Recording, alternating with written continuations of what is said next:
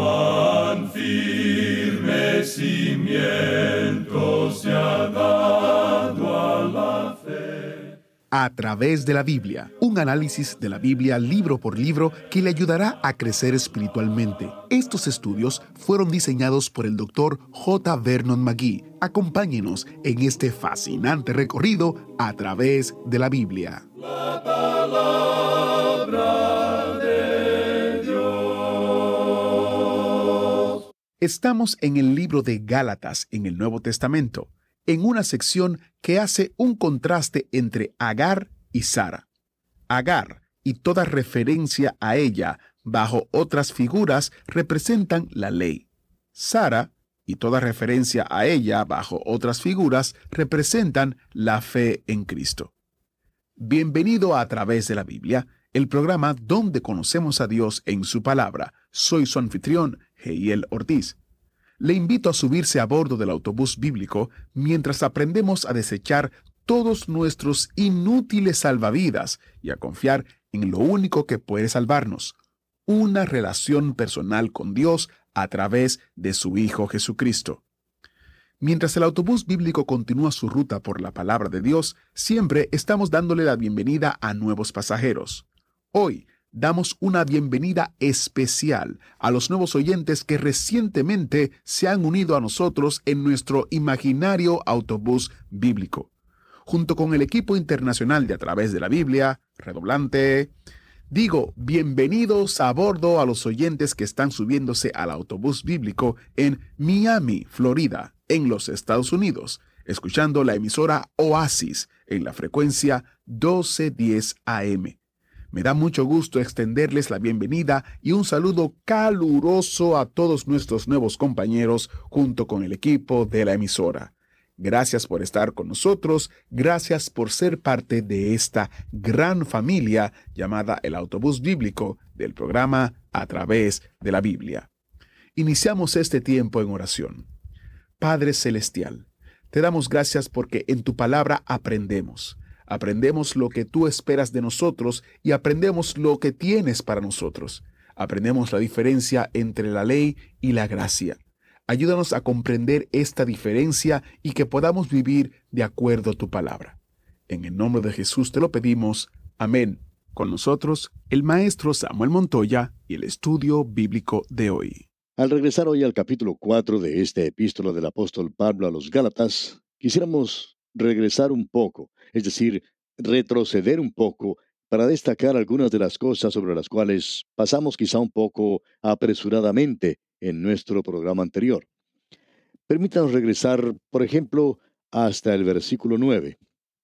Mas ahora, conociendo a Dios, o más bien, siendo conocidos por Dios, ¿cómo es que os volvéis de nuevo a los débiles y pobres rudimentos a los cuales os queréis volver a esclavizar? Ahora, esto de siendo conocidos por Dios, en realidad quiere decir siendo aprobados por Dios. En otras palabras, ellos han llegado a Cristo por la fe y Dios acepta eso. Ahora dice, ustedes han regresado a la ley porque la mayoría de ellos eran creyentes gentiles. Ustedes han regresado a la ley y eso es lo mismo que regresar a la idolatría de la cual han salido. Regresar a la ley es lo mismo que volver nuevamente a los ídolos. Luego en el versículo 10 dice, guardáis los días, los meses, los tiempos y los años. Pues bien, los días son el día sábado. Pablo, usted recordará, dijo allá en su epístola a los Colosenses capítulo 2 versículo 16, Por tanto, nadie os juzgue en cuanto a comida y en bebida, o en cuanto a días de fiesta, luna nueva o días de reposo. Pues bien, yo no soy juzgado en eso, solo el Señor Jesucristo me juzga. El autor de estos estudios bíblicos, el doctor J. Vernon McGee, cuenta que había algunas ocasiones cuando él iba a grabar los programas de A través de la Biblia en inglés, el domingo por la mañana. Había algunos domingos en los cuales él no tenía ningún compromiso para predicar en alguna iglesia y entonces le gustaba ir al estudio a grabar los programas en inglés. No había nadie en el estudio en esos días, así es que él iba y grababa los programas. Y él decía que esa era una bendición grande para él porque estaba haciendo la obra que Dios le había dado que hiciera. Ahora lo que aquí quiere decir es que no estamos guardando ningún día. Dice, guardáis los días, los meses, Ahora, los meses quiere decir aquí la luna nueva que ellos observaban en esa época. Usted recuerda que ellos hacían eso en el tiempo de los reyes y los profetas les advirtieron contra eso. También dice los tiempos. Y esto quiere decir las fiestas. Dios les había dado a ellos siete fiestas, y todas ellas señalaban hacia el Señor Jesucristo. Sigue diciendo luego, y los años. Los años, por supuesto, se refiere al año sabático. En otras palabras, eso los colocaba a ellos completamente bajo la ley. Y hablando francamente, si usted va a adoptar el guardar el sábado en la actualidad, entonces tendría que hacerlo todo completo, lo que incluye el año sabático también. Igualmente incluye los meses de la luna nueva y asimismo el año de jubileo. Todo eso viene en un mismo paquete y es muy difícil tomarlo uno sin tomar lo otro. Cuando uno toma la ley, tiene que tomarla toda, completa. El apóstol Santiago, usted recuerda, dijo, porque cualquiera que guardare toda la ley, pero ofendiere en un punto, se hace culpable de todos. Eso quiere decir que usted es culpable de romper la ley. Ahora, en el versículo 12 de este capítulo 4 de su epístola a los Gálatas, dice el apóstol Pablo, Os ruego, hermanos, que os hagáis como yo, porque yo también me hice como vosotros. Ningún agravio me habéis hecho. En otras palabras, Pablo está diciendo que todos estamos al mismo nivel. Todos somos creyentes y estamos todos en el cuerpo de Cristo. En vista de eso, entonces, debemos ser más amables los unos con los otros. Y Pablo usa un lenguaje fuerte, pero al mismo tiempo es cortés. Él está siendo muy cortés y nos agradaría decir a aquellos que nos escuchan en este programa que continúen escuchando y aún así pueden estar en desacuerdo con algunas de las cosas que decimos. Francamente hablando, no quisiera que esto se publicara demasiado, pero eh, yo puedo estar equivocado en muchas cosas y me doy cuenta que al seguir hacia adelante estoy aprendiendo nuevas cosas cada día acerca de la palabra de Dios. Simplemente estoy aprendiendo. Y no quiero decir que soy algo más que esto. Pienso que debemos ser corteses cuando estamos en desacuerdo. Usted puede estar en desacuerdo conmigo y yo puedo estar en desacuerdo con usted. Y quiero indicar cuál es mi posición exactamente, porque yo tengo convicciones, creencias reales y fuertes. Ahora mismo, en este mismo instante, yo le estoy diciendo a usted lo que yo creo acerca de la palabra de Dios. Ahora, algunos quizá digan, bueno, usted está dando la interpretación según usted. Y amigo oyente, usted tiene razón. Pero es que el Espíritu de Dios me tiene que enseñar a mí en la misma forma en que enseña a cualquier otra persona. Yo estoy convencido en cuanto a esto, y hasta que no se me lo demuestre de una manera diferente, yo quiero dejar eso bien en claro. Ahora Pablo está utilizando la cortesía en este lenguaje tan fuerte que él usa en esta porción de su carta a los Gálatas. Y en el versículo 14 él dice, Y no me despreciasteis ni desechasteis por la prueba que tenía en mi cuerpo, antes bien me recibisteis como a un ángel de Dios, como a Cristo Jesús. Eso quiere decir la prueba o el aguijón en su carne. Esto es simplemente una sugerencia. Creemos que él tenía problemas con la vista y pensamos que al levantarse a hablar en las reuniones, él tenía esa enfermedad que quizá hacía que el pus saliera de sus ojos. Era algo repugnante, se puede comprender eso. Pablo se daba cuenta de eso y dice que a pesar de eso, ellos, los Gálatas, le amaban. Ellos amaban la palabra de Dios. Uno puede decir lo mismo acerca de los creyentes en Corinto. Ellos le amaban a pesar de la enfermedad que tenía en la carne. Notemos ahora lo que dicen los versículos 17 y 18 de este capítulo 4 de su epístola a los Gálatas. Tienen celo por vosotros, pero no para bien, sino que quieren apartaros de nosotros para que vosotros tengáis celo por ellos. Bueno es mostrar celo en lo bueno siempre, y no solamente cuando estoy presente con vosotros. Pablo está diciendo que ellos deberían buscar aquello que era lo mejor, pero estos judaizantes están tratando de quitarles hasta el pellejo. Ellos querían hacer prosélitos y decir, bueno, ya hemos pasado por Galacia y tenemos tantos convertidos. Y en realidad no lo era. Como hemos dicho hace unos momentos acerca de la epístola a los Gálatas, y Pablo también tiene algo similar que decir en su segunda carta a los Corintios, capítulo 11, versículos 12 al 15, donde dice, Mas lo que hago, lo haré aún para quitar la ocasión a aquellos que la desean, a fin de que en aquello en que se glorían sean hallados semejantes a nosotros porque estos son falsos apóstoles, obreros fraudulentos que se disfrazan como apóstoles de Cristo. Y no es maravilla, porque el mismo Satanás se disfraza como ángel de luz. Así que no es extraño si también sus ministros se disfrazan como ministros de justicia, cuyo fin será conforme a sus obras. Como usted puede apreciar, amigo oyente, esta misma gente había ido a Corinto y los corintios habían amado a Pablo también. Y Pablo les tuvo que advertir sobre esta gente. Ellos eran bastante atractivos. Y nos sorprende a diario ver las presentaciones tan buenas que tienen algunas sectas. Usted los puede observar a veces en los programas de televisión. Esos cultos y sectas están haciendo obra en la televisión y francamente cuando uno los observa desde un punto de vista profesional, lo que ellos están haciendo es perfecto. Son sutiles en cuanto a lo que están haciendo. Todo es muy atractivo, todo es muy hermoso de ver y las personas que toman parte en ellos son personas bastante atractivas también. Lo que eso hace, por supuesto, es que engaña a los demás. Ahora, en lo que se menciona en esos programas hay cierto elemento de verdad. Hay algunas de estas sectas que producen programas maravillosos, magníficos. Quizás nadie puede hacer una mejor labor que esa, pero usted puede apreciar en lo que dicen y en lo que presentan que a pesar de que tienen un tinte de verdad, en el fondo niegan doctrinas básicas que la palabra de Dios presenta, como el nacimiento virginal, por ejemplo. Usted puede apreciar entonces que la advertencia que Pablo les dio a los Gálatas y a los Corintios era algo muy necesario y ya vemos por qué. Hay que repasar esto porque creemos que es de vital importancia. Pablo tenía un corazón muy tierno y él se identifica con una madre cuando dice en el versículo 19 de este capítulo 4 de su epístola a los Gálatas, Hijitos míos, por quienes vuelvo a sufrir dolores de parto, hasta que Cristo sea formado en vosotros. Él está hablando de aquellos que han nacido de nuevo, y no creemos que él esté poniendo en duda eso. Pablo aquí quería estar junto a ellos, y dice entonces en el versículo 20, Quisiera estar con vosotros ahora mismo, y cambiar de tono, pues estoy perplejo en cuanto a vosotros. Él quería estar con ellos para poder hablar de una forma diferente, él estaba preocupado, él ha estado usando un lenguaje bastante duro, pero usted puede apreciar que era un hombre de corazón muy tierno. En realidad, ellos no habían oído la ley.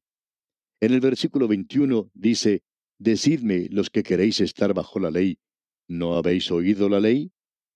Quisiéramos que usted, amigo oyente, escuchara la ley en el día de hoy, porque hay muchos en la actualidad que siempre están hablando acerca de los diez mandamientos, de algún sistema legal, y nunca parecen presentar el castigo parece que no quieren presentar a la ley en su ministerio total, completo de condenación. Cuando Dios llamó a Moisés al monte para darle la ley, ¿se dio cuenta usted de los pormenores de los acontecimientos previos en ese lugar? En el libro de Éxodo, capítulo 19, versículos 16 al 21, leemos, Aconteció que el tercer día, cuando vino la mañana, vinieron truenos y relámpagos y espesas nubes sobre el monte, y sonido de bocina muy fuerte, y se estremeció todo el pueblo que estaba en el campamento. Y Moisés sacó del campamento al pueblo para recibir a Dios, y se detuvieron al pie del monte. Todo el monte Sinaí humeaba, porque Jehová había descendido sobre él en fuego. El humo subía como el humo de un horno, y todo el monte se estremecía en gran manera. El sonido de la bocina iba aumentando en extremo. Moisés hablaba, y Dios le respondía en voz tronante. Y descendió Jehová sobre el monte Sinaí, sobre la cumbre del monte, y llamó Jehová a Moisés a la cumbre del monte, y Moisés subió. Y Jehová dijo a Moisés, Desciende, ordena al pueblo que no traspase los límites para ver a Jehová, porque caerá multitud de ellos. Dios le dice a Moisés, ordena al pueblo que no traspase los límites. Ahora, si usted quiere conocer algo más sobre lo que aconteció, sobre lo que sucedió con la ley, Puede mirar lo que dice en el capítulo 20, en la próxima página, versículos 18 y 19 del libro de Éxodo. Dice, Todo el pueblo observaba el estruendo y los relámpagos, y el sonido de la bocina, y el monte que humeaba. Y viéndolo el pueblo, temblaron y se pusieron de lejos.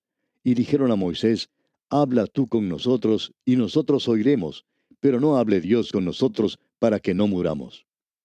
Debemos decir, amigo oyente, que usted y yo en el día de hoy no podemos concebir lo santo que es Dios. Y usted y yo somos como renegados en el universo de Dios. Somos revolucionarios en este universo de Dios.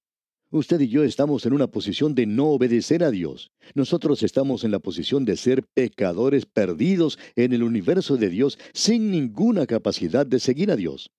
Él dice que el ser carnal en mente es muerte pero el pensar espiritualmente es vida y paz. porque la mente carnal es enemistad contra Dios, no es para Dios. Este mundo no está mejorando para nada. Este mundo se está volviendo cada vez peor, y ha sido bastante malo desde los días en que Dios puso a Adán y Eva en el jardín del Edén. Porque la mente carnal, dice, no está sujeta a la ley de Dios, no puede estar sujeta. No nos sorprende entonces que esta gente temblara y quisiera alejarse del monte y dijeran, nosotros vamos a morir. Amigo oyente, Dios está en las alturas y es santo y Él mora en la gloria. Y usted y yo nos encontramos aquí en el lodo de este mundo porque nosotros fuimos físicamente hechos de este lodo. Nosotros andamos caminando aquí como criaturas que tienen la audacia de andar contra la voluntad de Dios. Y ni siquiera tenemos la habilidad para hacerlo. La mente carnal es enemistad contra Dios. Amigo oyente, permítanos decirle que esa es la posición del hombre aquí en este mundo. Pablo dice, escuchen la ley, ustedes ni siquiera la han escuchado, y si la escucharan, díganme, los que quieren estar bajo la ley, ¿no han oído la ley? ¿La han oído verdaderamente? ¿Saben lo que la ley dice? Leamos los versículos 22 y la primera parte del versículo 23. Porque está escrito que Abraham tuvo dos hijos, uno de la esclava, el otro de la libre, pero el de la esclava nació según la carne. Ahora la ley de esa época, el código de Amurabi en los días de Abraham, decía que el hijo de una mujer esclava era un esclavo. Así es que Ismael nació como esclavo en el hogar de Abraham, aunque él era hijo de Abraham. Mas el de la libre, continúa el versículo 33, por la promesa. Usted se da cuenta que Isaac era el hijo de un milagro, es decir, su nacimiento fue milagroso. Abraham ya no podía tener un hijo. Y Pablo dice en su epístola a los romanos que el vientre de Sara estaba muerto. Ella no podía tener un hijo. El vientre de Sara era como una tumba, y de la muerte Dios trajo vida, si se nos permite esta expresión. El nacimiento de Isaac no fue solo un nacimiento, sino que fue también una resurrección, era milagroso. Y Pablo aquí hace un contraste entre ambos. Él dice, sacando una lección para nosotros, lo cual es una alegoría, pues estas mujeres son los dos pactos. Ahora, ¿cuáles son esos dos pactos? El uno proviene del monte Sinaí, o sea, la ley, el cual da hijos para esclavitud. Este es Agar. Y ahora él compara a Agar con el monte Sinaí, la ley. Y en el versículo 25 leemos, porque Agar es el monte Sinaí en Arabia y corresponde a la Jerusalén actual, pues ésta, junto con sus hijos, está en esclavitud. Esta Jerusalén aquí es la Jerusalén terrestre. Y en el versículo 26 leemos, Mas la Jerusalén de arriba, la cual es madre de todos nosotros, es libre. Y esta Jerusalén es la nueva Jerusalén que nos presenta el capítulo 20 del libro de Apocalipsis y que desciende de parte de Dios desde el cielo. Ahora en el versículo 27 continúa Pablo diciendo, Porque está escrito, Regocíjate, oh estéril, tú que no das a luz prorrumpe en júbilo y clama, tú que no tienes dolores de parto, porque más son los hijos de la desolada que de la que tiene marido. Y en realidad salieron muchos más hijos de Isaac que los que vinieron de Agar. Y en el versículo 28 continúa diciendo, Así que hermanos, nosotros, como Isaac, somos hijos de la promesa. Nuestro nacimiento es un nuevo nacimiento, y ese nacimiento viene a ser por el hecho de que Dios ha prometido. ¿Dónde? allá en el Evangelio según San Juan capítulo 3, versículo 16, donde leemos, Porque de tal manera amó Dios al mundo, que ha dado a su Hijo unigénito, para que todo aquel que en Él cree. Dios dice, si usted confía en Él, usted nacerá de nuevo, siendo renacidos no de simiente corruptible, sino de incorruptible, por la palabra de Dios que vive y permanece para siempre. Ahora, en el versículo 29 de este capítulo 4 de su epístola a los Gálatas, dice el apóstol Pablo, pero como entonces el que había nacido según la carne perseguía al que había nacido según el Espíritu, así también ahora. Amigo oyente, el legalismo odia el Evangelio, el Evangelio de la gracia libre de Dios.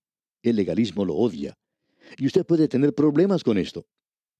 El autor de estos estudios bíblicos, el doctor J. Vernon McGee, cuenta que cuando comenzó en el ministerio, cuando recién fue ordenado, un anciano se le acercó después de haber predicado un sermón sobre la profecía, y el doctor Magui le dijo, ¿sabe?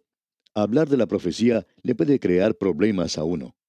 Y el anciano le contestó, Vernon, tú estás equivocado, predicando sobre la profecía, nunca tendrás problemas. Por lo general, vas a reunir a un buen grupo de personas. A la gente le escucha escuchar hablar de la profecía, pero si tú predicas de la gracia de Dios, entonces sí que vas a tener problemas. Esa es la razón, amigo oyente, por la cual el Evangelio es tan recortado como lo vemos en nuestros días. No nos quisiéramos quejar, pero escuchamos muy poco del Evangelio en estos días, y nos referimos a la gracia pura de Dios. Y sabemos por qué, porque uno es atacado por todas partes. Usted se sorprenderá de la cantidad de cartas que vamos a recibir de esta transmisión de hoy. La gente dirá, un momento, es mejor que haga otra cosa. Amigo oyente, usted posee todo lo que Dios tiene que ofrecerle en el Señor Jesucristo. Usted recibe todo, completamente todo, cuando acude a Cristo y le acepta. No nos diga que tiene que buscar alguna otra cosa en otro lugar después de haber sido salvo. Por ejemplo, algo del Espíritu Santo. El Espíritu Santo toma las cosas de Cristo y nos las muestra. Y eso es lo que quiere decir llamar a Cristo una maldición. Él de venir a decirnos que nosotros tenemos que hacer algo más, o pasar a través de esto, o buscar aquello que nosotros ya hemos recibido cuando confiamos en Cristo Jesús. Escuche lo que Pablo dice aquí en el versículo 29 de este capítulo 4 de su epístola a los Gálatas. Él dice, pero como entonces el que había nacido según la carne perseguía al que había nacido según el Espíritu, así también ahora. El hombre natural, amigo oyente, odia el Evangelio de la gracia de Dios. Está en nosotros el odiarlo porque no requiere nada de nosotros. El Evangelio glorifica a Cristo y hace que nuestros ojos lo miren a Él. En el versículo 30 leemos, Mas que dice la Escritura, echa fuera la esclava y a su hijo, porque no heredará el hijo de la esclava con el hijo de la libre. Dios nos está diciendo en el día de hoy, líbrense de todo lo que sea legalista y pongan todo el énfasis en Cristo Jesús. Y este capítulo 4 de la epístola a los Gálatas concluye diciéndolo en el versículo 31, de manera, hermanos, que no somos hijos de la esclava, sino de la libre. Y permítanos preguntarle al terminar, amigo oyente, si usted ha confiado realmente en Cristo Jesús, o si está llevando algo así como una llanta de repuesto en su pequeño omnibus, que hoy usted piensa que está haciendo algo, o que es algo, o tratando de obtener algo que agrega lo que Cristo Jesús ya ha hecho por usted en la cruz del Calvario. Si usted hace eso, amigo oyente, déjelo, olvídelo, y mire solamente a Cristo Jesús y reciba todo de Él. Él es nuestro Salvador, Él es nuestro Señor, Él es nuestro Dios. Él es quien tiene que recibir toda nuestra alabanza y toda nuestra gloria. Quiera Dios que usted acuda hoy en esta forma a Cristo Jesús. Dios le ayude a hacerlo. Y de esta forma ponemos punto final al programa de hoy, amigo oyente, confiando en que usted volverá a escuchar nuestro próximo programa cuando analicemos el capítulo 5 de esta epístola del apóstol Pablo a los Gálatas. Será pues, hasta entonces, amigo oyente, que la luz del inigualable Evangelio de Jesucristo ilumine su vida ahora y siempre. Es nuestra ferviente oración. Agradecemos que nos acompañara en el estudio de hoy. Le invitamos a que visite nuestro sitio en internet a través de la biblia.org. Ahí puede suscribirse para recibir las notas y bosquejos de lo que estamos estudiando y noticias del ministerio. También encontrará la variedad de libros y materiales gratuitos que tenemos para usted. El sitio es a través de la biblia.org. Todo lo que hacemos es posible gracias al Señor y a personas como usted que se unen a nosotros en la obra de llevar la palabra entera al mundo entero. A través de la Biblia es una producción de Radio Transmundial.